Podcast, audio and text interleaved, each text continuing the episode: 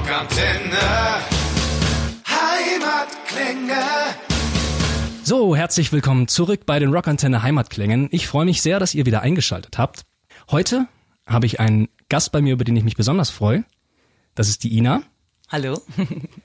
Ina, dein Künstlername ist? Deine Cousine. Deine Cousine. Da habe ich auch gleich schon die erste Frage. Woher kommt denn der Name Deine Cousine? Ach, ich wohne ja in Hamburg und äh, da mein richtiger Name Ina ist, wie du schon festgestellt hast, und das in Hamburg sehr besetzt ist mit Ina Müller und dann bin ich auch noch blond und auch noch recht laut, äh, war irgendwie so klar, dass ich äh, mit meinem eigenen Namen nicht so richtig äh, losrennen wollte. Und dann habe ich nach was gesucht, was so familiär ist, wo klar ist, aber dass, dass es nicht mein richtiger Name ist, aber die Leute mich trotzdem damit ansprechen können. Und äh, genau, ich mag das sehr gerne, wenn ich mittlerweile auf eine Party komme oder irgendwo Fans treffen und sagen, ey, das ist meine Cousine, nein, das ist deine. Und genau. Ja, ich muss sagen, den Gag habe ich jetzt auch die letzten Tage ein paar Mal gebracht. Ja. Ja, hab gesagt, ja, morgen interviewe ich deine Cousine. Hä, wie meine Cousine? Was machst du denn mit der? Nein, nicht meine. Deine Cousine. Ja, ja, das zieht immer, das ist ganz gut. Hat mir, hat mir gut gefallen. Das heißt, du bist ja auch mit Band unterwegs, aber du bist deine Cousine, nicht ihr. Genau, ich bin deine Cousine. Hat dein Band dann auch einen Namen? Mm, Nein, nicht so richtig, das sind meine hübschen Jungs. Okay. Das heißt, du bist eine Solokünstlerin mit Background-Band. Genau, das sind schon meine festen Jungs, mit denen ich das seit Jahren mache und wir ziehen so an einem Strang. Genau, aber es ist ein bisschen wie Udo Lindenberg und das Panikorchester. Nur, dass die keinen Namen haben. Kommt ja vielleicht noch, ne? Ja, ich habe denen schon mal gesagt, sie sollen sich einen ausdenken, aber Aber wird der nicht oben drauf gedrückt, der Name. nee. Oh, könnte ein bisschen kreativ werden, ein bisschen gemein werden.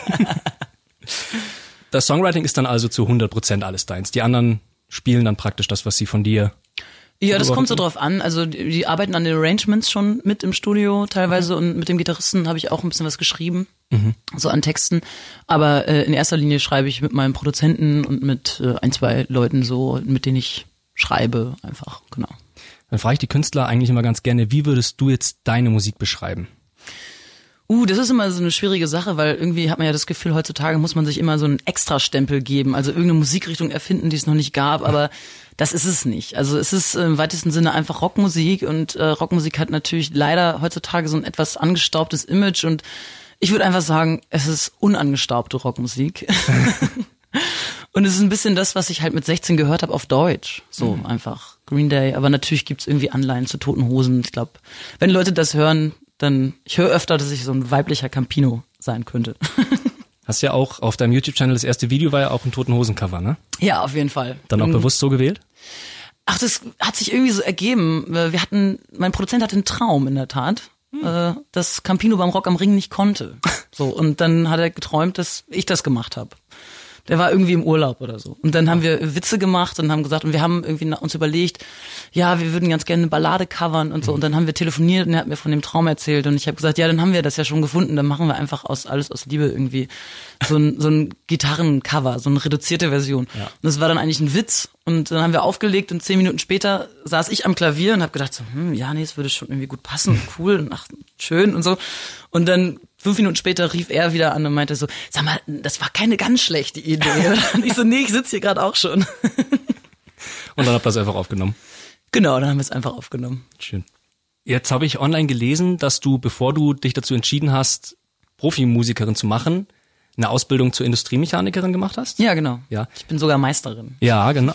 Wie kommt man denn dann vom Industriemechanikmeister oder der Meisterin zur Musik wieder? Wie war denn da der Weg? Naja, ich glaube, der Weg war eher so ein bisschen, ähm, ich sag immer eher, dass die Ausbildung ist mir ein bisschen dazwischen gekommen. Ich habe halt äh, mein Leben lang Musik gemacht und äh, mit 14 waren wir so, ich sag mal, die kleinen, in der Provinz bin ich der Prinz, da waren wir so die kleinen Helden des Dorfes und haben da irgendwie auf jeder Veranstaltung gespielt und viel Cover gemacht und äh, eigene Songs aber auch geschrieben. Und ähm, dann ist aber so, ich habe kein Abitur und dann war halt irgendwie, ich hatte auch keine Vorbilder in meinem Umfeld, die gezeigt haben, so hey, von Musik, also das kann wirklich ein Job sein und das ist nicht nur ein bloßer Traum, dass man irgendwie jetzt so der große Rockstar wird und so, dass es auch irgendwie was dazwischen gibt. Das war mir nicht so richtig klar. Ich kannte nur Leute, die an der Musikschule unterrichten oder die halt Rockstars sind und im Fernsehen waren. Und äh, da habe ich irgendwie zu dem Zeitpunkt nicht dran geglaubt, dass äh, ich das schaffen könnte. An eine Musikschule wollte ich nicht. Also war irgendwie der einfachste Weg so, hey, was kenne ich? Und meine ganze Familie sind alle Handwerker und Mechaniker und so. Und ich habe als Kind schon irgendwie viel geschraubt und Baumhäuser gebaut und so, weil ich vom Land komme und äh, irgendwie konnte ich mir einen Bürojob nicht vorstellen. Und dann bin ich einfach in die Industrie und dachte, ja, da habe ich ja auch noch genug Zeit, Musik zu machen. Und das war auch natürlich während der Ausbildung so, aber als mhm. der Job dann so richtig mehr und mehr wurde, äh, merkte ich, dass ich irgendwann auf einer Party saß und mich jemand gefragt hat, was machst du denn eigentlich? Und ich habe gesagt, ich bin Sängerin. Und dann ist mir aber aufgefallen, das stimmt ja gar nicht mehr. So. Also das stimmt schon lange nicht mehr. Ja.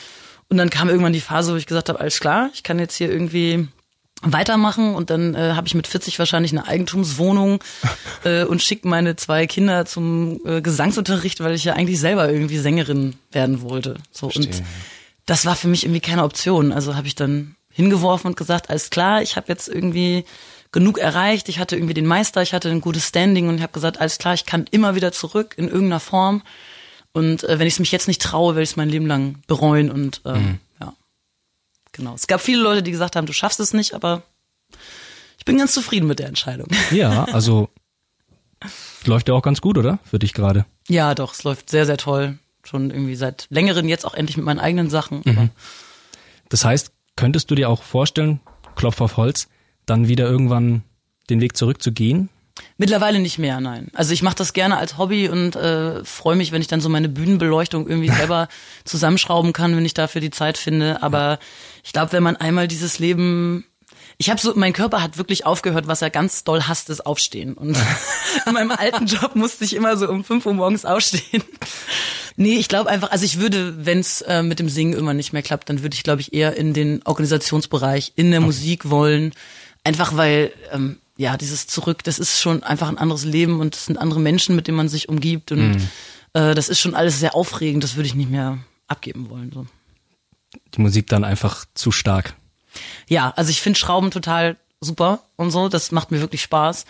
Aber es ist ja auch gerade in so einem Bereich so, dass man dann irgendwann da die Erwartungshaltung da ist, dass man halt auch weiterkommt. Mhm. So, und das wollte ich gar nicht so richtig, sondern ich fand es toll, in der Halle zu stehen und einfach zu schrauben. Aber dann habe ich das ja gemerkt, dann hat man seinen Meister gemacht und dann wird so erwartet, ja, jetzt musst du ja weiter wollen. Und mhm. irgendwie war es so, ich wollte, ich wollte gar nicht mit 50 im Büro sitzen und den Kram planen, den ja. ich jetzt, sondern ich wollte eigentlich weiter schrauben, wenn dann. Und ähm, genau.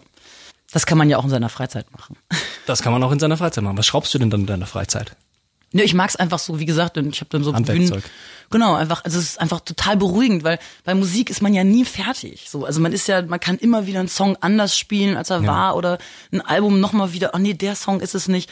Und beim, beim Schrauben ist es einfach so, ja, ich will jetzt das Ding hier bauen und das passt und das ist, hast du irgendwie Millimeter oder noch kleinere Angaben und dann sagst du einfach geil. Und das ist dieses Gefühl, wenn man zwei Sachen zusammenpackt und die einfach total passen.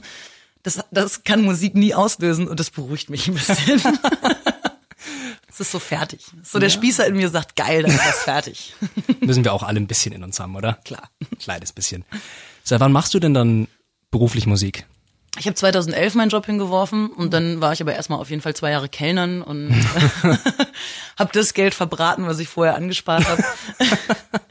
und dann ging es eigentlich so mehr und mehr ähm, los, dass ich erst von Coverjobs leben konnte und dann, ja, dann habe ich 2014 ja eigentlich äh, Udo Lindenberg kennenlernen dürfen mhm. und ähm, genau, das ist einfach, ging immer so weiter, dass man so mehr und mehr da Fuß gefasst hat und eigentlich wollte ich erst später zu Udo kommen, aber jetzt haben wir es schon angesprochen.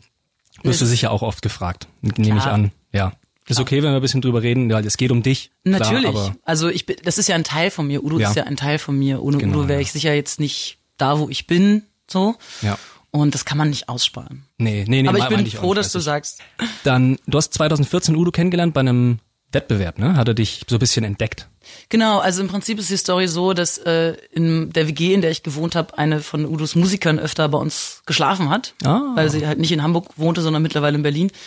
Und ich wusste, dass sie Songwriterin ist und ich bin ihr immer auf die Nerven gegangen. Habe immer gesagt so, ja, wie findest du den Song? Sag doch mal da was zu und so. Und die war schon immer total genervt, weil am Frühstückstisch wollte man alles andere als noch wieder irgendwie, dass einem jemand irgendwelche Texte zeigt.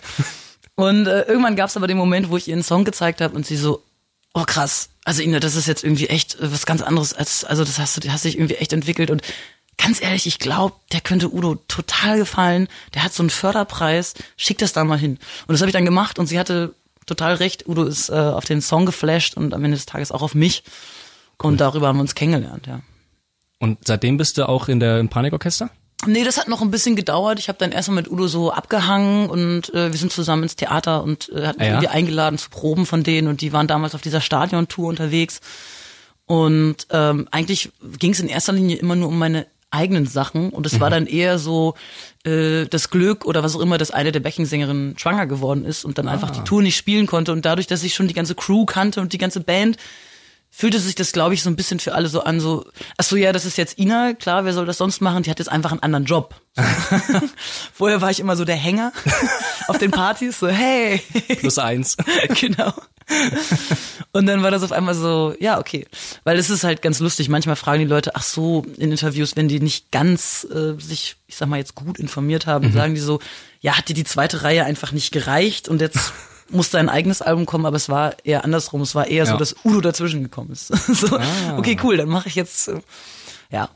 Aber es ist natürlich eine Riesenerfahrung, einfach diese Riesenbühnen. Das, Ja. ähm, da lernt man so schnell so viel, dass das ist einfach echt Gold wert. Was macht dir denn jetzt persönlich mehr Spaß? Mit deinen eigenen Sachen auf eher kleineren Bühnen stehen oder sagen wir mal mit Udo auf der, der riesigen Bühne vor den tausenden Menschen?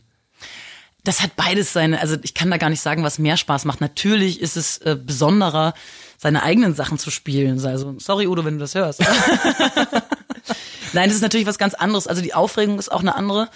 Aber ähm, es hat halt beides seine, seine, seine Reize so, ne? Also ich meine, es ist auch total geil, auf diesen riesigen Bühnen zu stehen und Udo ist ein ganz, ganz toller Bühnenpartner. Das ist einfach, das ist ja nicht, als ob ich jetzt bei Helene Fischer singen muss, wo man irgendwie im Hintergrund steht und dann irgendwie vielleicht äh, was macht, was man nicht mag, sondern ich bin nicht ohne Grund irgendwie an Udo geraten, glaube ich. Wir sind sehr ähnliche Typen.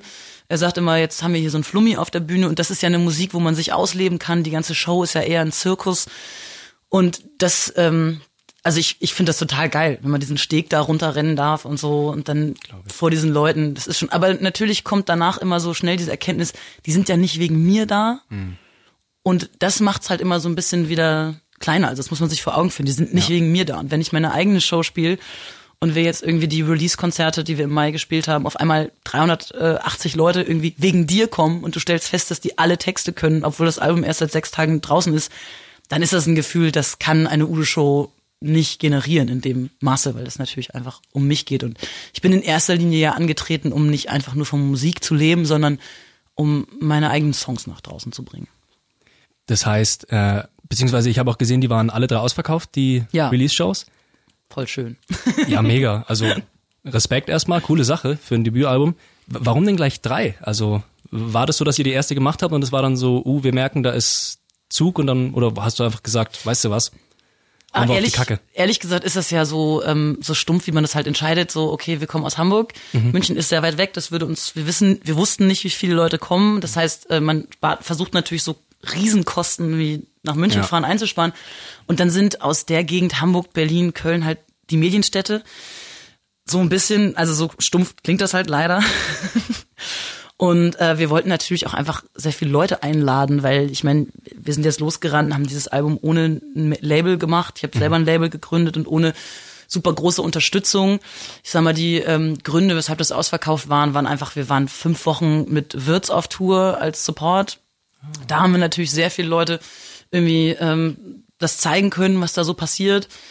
Und natürlich Udo, so. Und wir wollten einfach, ähm, ja, wir wollten einfach dann auch Leuten zeigen, was sie im Zweifelsfall vielleicht verpassen, so von den Labels.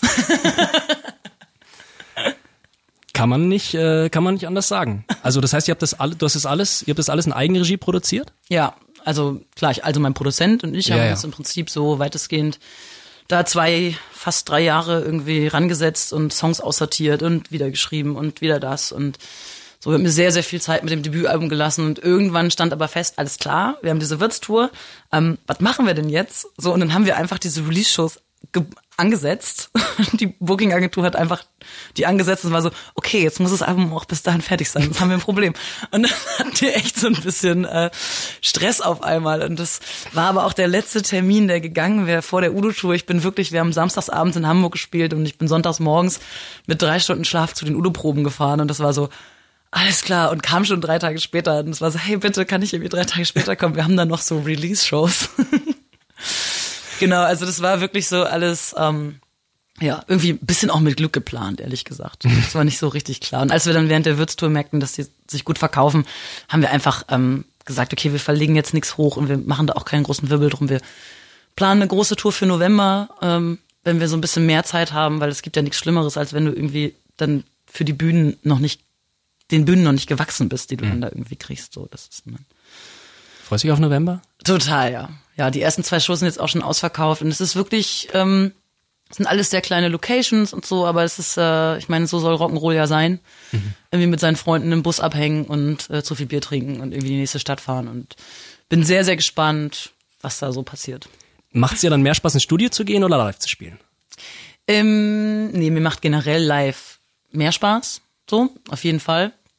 Aber ähm, ich sag mal, Studio hat so für eine gewisse Zeit lang sehr krass seinen Reiz. Also das ist eine Zeit lang total spannend, aber am Ende wird's ja halt immer irgendwie stressig und emotional, weil dann kriegt man, ich will nicht sagen Angst, aber dann kriegt man so kurz Respekt vor dem, was man da den Leuten dann zeigt. So und es gibt immer so ein paar Songs, wo man äh, so weiß, nicht so richtig weiß, wie, wie die Leute darauf reagieren. Ich habe mhm. zum Beispiel einen Song auf dem Album, wo ich echt dachte, okay, da kommt jetzt der absolute Feminismus-Shitstorm, äh, also in die Gegenrichtung, so nach dem Motto. Kiez oder Kinder?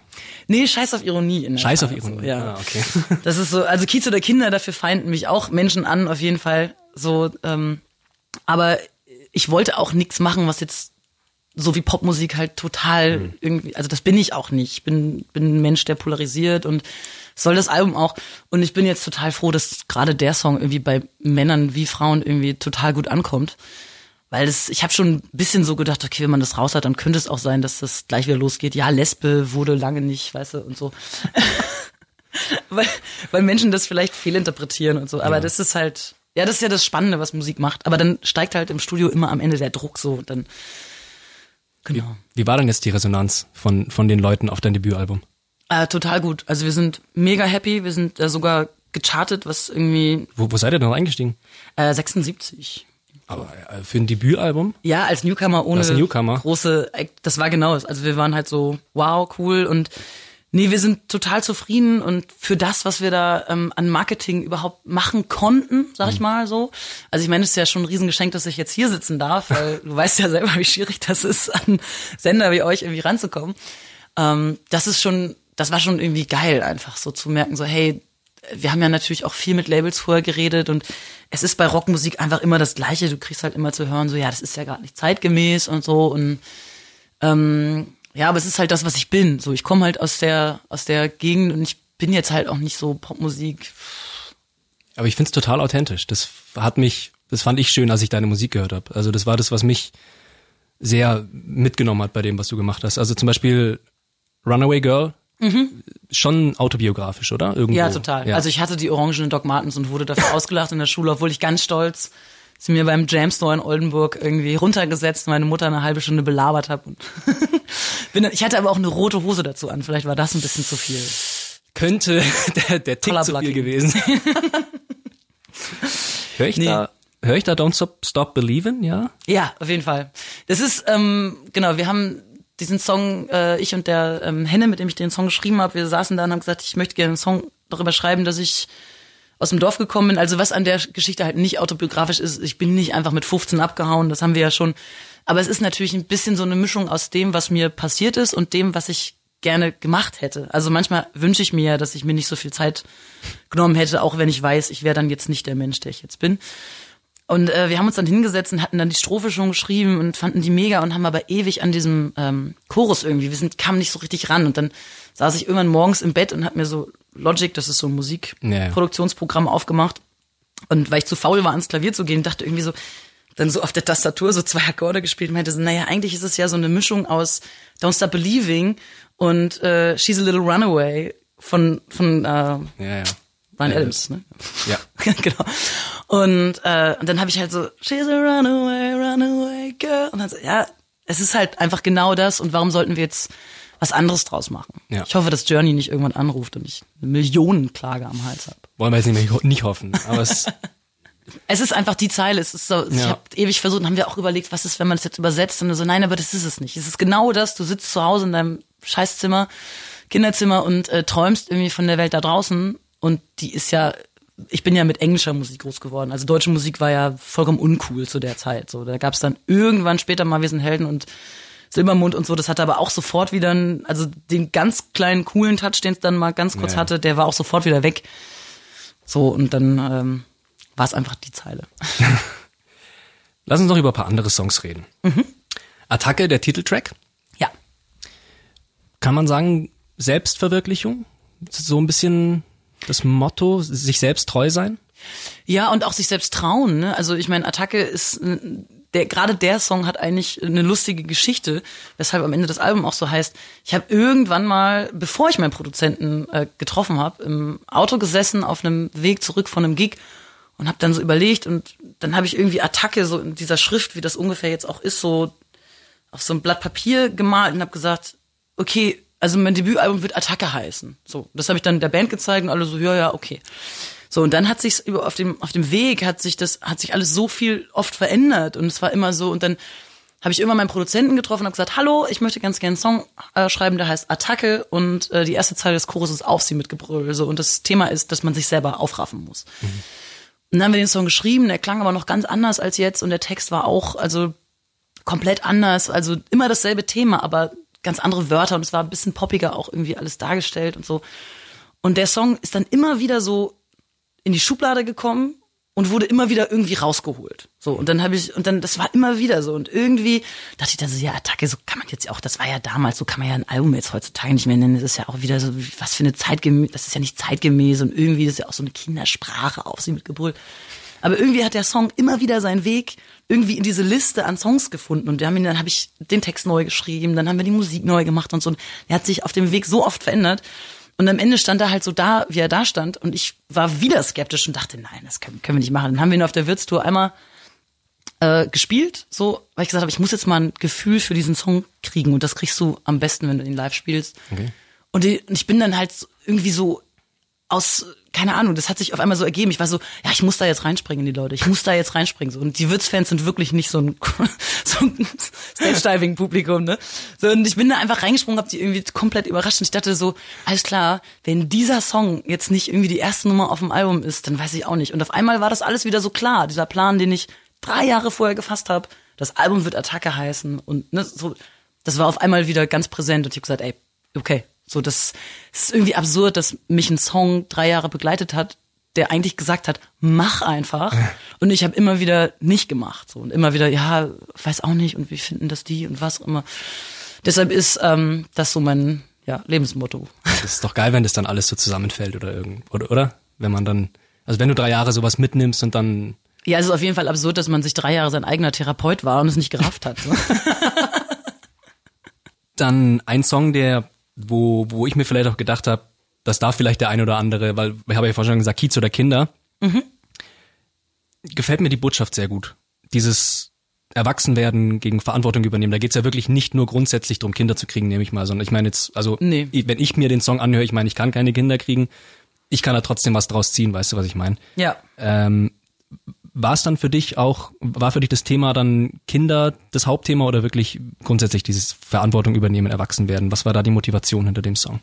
Also die Motiva- Motivation ist äh, im Prinzip wie bei den meisten Songs eine wahre Geschichte. Also ich glaube, dass es einfach jeder Frau in meiner Generation schon mal passiert ist, dass sie im Bad stand und einen Schwangerschaftstest äh, machen musste und dachte so, uh, also äh, alles klar, was äh, was ist denn jetzt eigentlich, wenn das jetzt äh, positiv sein sollte oder freue ich mich, wenn es nicht ist und und ich glaube, ich wollte ja gar keine, mh, und das verstehen viele bei dem Song, habe ich das Gefühl nicht ganz. Ich wollte, ich beziehe gar keine Stellung. Ich sage nicht, das eine oder das andere geht, sondern ich stelle mir einfach diese Frage, kann ich das und will ich das und will ich mein Leben ändern oder oder muss ich es überhaupt? Und ich mache da auch keine Wertung. Es gibt Menschen, die das nicht machen, die total durchziehen und das ist cool für die.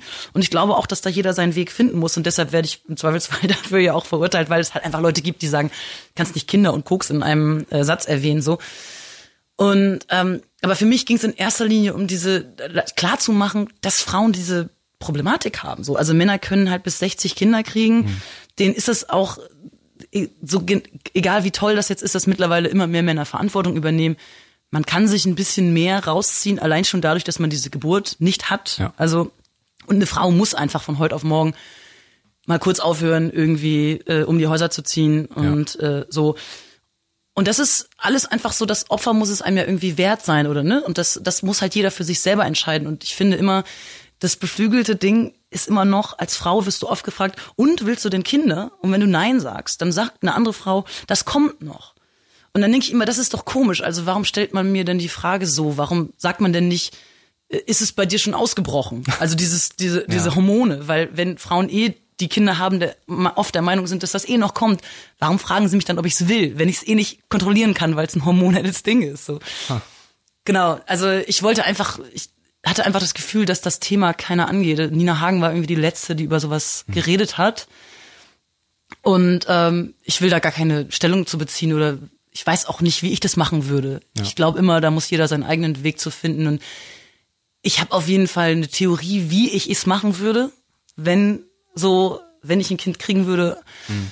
Aber ja, es ging mir in erster Linie darauf, das ein bisschen aufzuzeigen und da Leuten irgendwie zu versuchen, also meine Situation zu beschreiben, dass ich mhm. Angst hatte in dem Moment. Ich dachte so, okay, wenn ich jetzt positiv wäre, ich glaube, ich will kein Kind.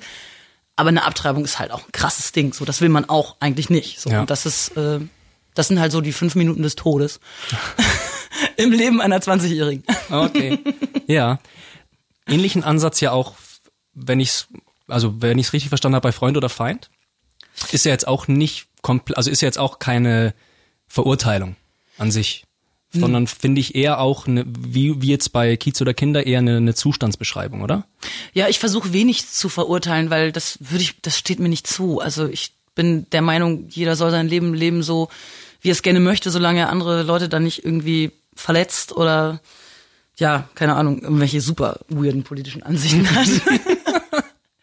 Aber auch da, ne, also wir leben in einer Demokratie, wo jeder irgendwie im Prinzip machen kann, was er will. Und das ist ja das Glück von Demokratie so. Und ähm, ich, es war einfach, ja, es ist einfach, Alkohol ist ein Thema so in meinem Leben, definitiv. Hm. Wovor man immer so ein bisschen Respekt hat und sagt, bin ich jetzt eigentlich irgendwie suchtgefährdet oder nicht? Gerade als Musiker, ne, das ist ja auch irgendwie bis jeden Abend auf der Bühne im Zweifelsfall auf so einer Tour und stellst dir dann irgendwann nach zwei Wochen mal die Frage, so habe ich eigentlich irgendeinen Abend schon nicht getrunken, bin mir gerade nicht mehr so sicher. Und äh, im Prinzip ist es ja dieses, man wacht morgens auf und sagt, oh, ich mach das nie wieder. Und das, so, und dann fragt man sich halt manchmal, ey, bist du eigentlich mein Freund oder bist du, mein, was willst du eigentlich von mir? So, mal so halt. Ein Song, der mich dann noch überrascht hat, mhm. wenn das Liebe ist, mhm. ist ja dann, kann man sagen, ein bisschen fast folkiger im mhm. Vergleich zu dem anderen Zeug. War dir das wichtig, dann auch noch mal so einen kleinen anderen Genre-Schlünger reinzubringen im Vergleich zu dem doch eher rockigen Zeug, was die meisten Songs jetzt in sich tragen?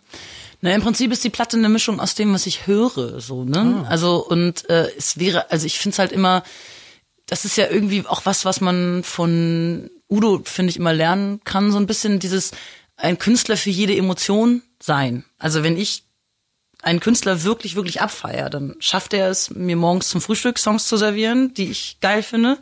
Und er schafft es aber auch abends auf einer Party irgendwie mich zu berühren oder so. Und dieses ähm, Spektrum möchte ich irgendwie auch abdecken so. Also ich äh, finde es immer sehr einseitig, wenn das jetzt alles nur Party-Songs sind oder mhm. alles nur das und so. Und äh, ich, die Mischung ist halt aus dem, was ich, also Attack ist ja der härteste Song und dann gibt's irgendwie Sollbruchstelle und wenn das Liebe ist, ist es halt irgendwie so diese, eher diese Springsteen-Ader so, ne, die man auch hat irgendwie halt. Das ist so, ja, der Grund einfach. Jetzt äh, hast du schon wieder Udo erwähnt. Würdest du Udo als deinen Mentor bezeichnen? Ja. Weil ich das schon. auch online gelesen habe, als Mentor? Ja, auf jeden Fall. Doch. Er sich auch als deiner? Ja. Ja? Ja, ja. Er sagte mal selber, das ist der längste Panikpreis, den wir je hatten. Ist er auch, also ich finde, er wirkt ja total zugänglich. Ist er auch, also ich meine, als du ihn das erst, die ersten Male getroffen hat, hast, war er da? Also ich finde, er, er wirkt so sehr offen, als ob man mit ihm einfach auch als ob man ihn ansprechen, mit ihm ein Trinken gehen könnte, als äh, auch. Ja, trinken nicht mehr, weil er ja nicht mehr trinkt. Aber. Ja, ja, aber. nee, ja, auf jeden Fall. Also ich meine, klar, die ersten Male ist da natürlich so eine krasse Ehrfurcht, die auch nie so richtig, also ne, die bleibt immer ein bisschen. Manchmal, wenn man auf der Bühne steht, denkt man, ach ja, krass, ich bin ja gerade irgendwie mit Udo Lindenberg unterwegs. So, das vergisst man natürlich manchmal wieder, wenn man ihm gegenüber sitzt und mit ihm diskutiert. Aber ich meine, es ist einfach ein Mensch, der eine Riesenkarriere hingelegt hat, sich dann irgendwie da rausgesoffen hat und dann wieder eine Riesenkarriere, die noch viel größer war, als die vorher hingelegt hat. Und wenn das nicht irgendwie inspirierend ist, dann weiß ich nicht, wovon man sich irgendwie inspirieren lassen sollte, weil das ist einfach diese Stärke zu sagen, mir ist Musik so viel wichtiger als jetzt irgendwie mich in meinem im Endeffekt ist es ja für jeden, der Depression hatte, sollte das ein hätte soll das sollte das ein Beispiel sein. Ich meine, der Typ war am Ende so und hat gesagt, ich will jetzt, habe jetzt die Wahl zwischen, ich sauf mich jetzt hier zu Tode in meinem Hotelzimmer oder ich mache jetzt nochmal richtig so. Und dann ist er einfach trocken geworden, hat nochmal richtig gemacht so. Und das ist schon ganz schön krass, finde ich. So. Ja. Wie sehr oder hat er überhaupt bei Attacke jetzt irgendwie, also bei deinem Album mal einen Blick drauf geworfen vorm Release? Ähm, nee, er hat's bekommen, als fertig war dann. Also wir haben ganz am Anfang sehr, sehr viel über Texte und Themen geredet und so. Äh, weil Kiez oder Kinder war zum Beispiel einer der ersten Songs, die ich so geschrieben habe. Die kannte er dann schon. Aber ähm, irgendwann gab es einen Punkt, wo mein Produzent und ich gesagt haben, nee, jetzt zeigen wir das keinem mehr vom Außen, weil äh, man lässt sich irgendwann auch zu sehr beirren. So, mhm. also wenn man will, dann irgendwann nicht mehr hören, ja, aber die Zeile und das und den Song mag ich nicht und so. Also irgendwann muss man einfach irgendwie auch die Tür zumachen und sagen, alles klar, wir haben jetzt im Vorfeld sehr viel Sachen gehört und sehr viel Meinung zu gewissen Themen oder was auch immer. Und jetzt machen wir aber einfach, weil sonst wird das, sonst wird es, glaube ich, zu verwässert. Wenn man sehr, sehr viel Meinung zulässt, dann ist da irgendwann nicht mehr genug. Aber hast du da nicht manchmal den Drang gehabt, zu sagen, bei was, wo du selber einfach unzufrieden warst, zu sagen, hm, vielleicht zeige ich es doch mal Udo oder dem? Bei einem Song habe ich es gemacht, ja. Das ja. ist in der Tat bei Wenn das Liebe ist. Da habe ah. ich es äh, gemacht, da ging es um eine Textstelle. So, der Chorus hatte vorher eine andere Zeile. Mhm. Und da habe ich es gemacht. Aber dann doch wirklich nur so ein kleines Detail. Ja, sonst nicht. Oder war auch immer dann so, äh, man kriegt's mal zu hören. und hat dann natürlich vor allen anderen zu hören bekommen. Ähm, aber ja, ich wollte ihm, ich wollte das ganz gerne. Wir wollten halt immer mal auch sagen, so komm, das ist jetzt so, wie wir das haben wollen und nicht mehr so. Cool. Was hat er denn gesagt? Er find's mega in der Tat. Ja, also Schön. Jedenfalls sagt er das? Nein. ich glaube, er würde dir auch im Notfall was anderes sagen, oder? Nee, also wenn man Udo ein bisschen kennt, dann weiß man, dass er eigentlich kein Album öfter als zweimal hört, außer sein eigenes. meins hat er zumindest sechsmal gehört. das sagt doch eigentlich schon viel, oder? Ja. Wie geht's denn weiter bei dir? Na, also erstmal bringe ich jetzt diese Tour mit Udo ähm, zu Ende. Ich singe ja mein, äh, ich habe auf dem letzten MTV am Plug von ihm haben wir ein Duett zusammen mhm. gemacht, Du knallst in mein Leben. Und äh, das spielen wir jetzt noch bis 13. Juli. Genau. Einmal so durch Deutschland. Und dann gibt's ein paar äh, Sommershows, ein paar Festivals und äh, ja, November dann halt die große Tour. Ne? In der Zwischenzeit fange ich an, fürs zweite Album zu schreiben. Ein bisschen was ist schon fertig. Ja? Ja, genau. Haben schon ein paar Songs, haben wir schon so safe, aber ähm, genau, man weiß ja nie, was noch kommt. Deshalb wird im Sommer im Prinzip gespielt und geschrieben und ansonsten versuchen wir, so weit es geht, sehr, sehr vielen Leuten von diesem Album zu erzählen. Ina, danke, dass du da warst. Vielen Dank, dass ich hier sein durfte. Rockantenne. Heimatklänge. Und das war's auch schon wieder mit einer neuen Folge der Rockantenne Heimatklänge. Wenn es euch gefallen hat, wir würden uns sehr über eure Meinung und eine Bewertung freuen. Wenn ihr immer extra nah dran sein wollt an den Bands aus der Nachbarschaft, abonniert einfach unseren Rockantenne Heimatklänge Podcast. Das komplette Rockantenne Podcast Universum findet ihr übrigens auch ganz einfach auf rockantenne.de slash podcasts. Wir sagen an dieser Stelle Danke und bis zum nächsten Mal. Keep on rocking.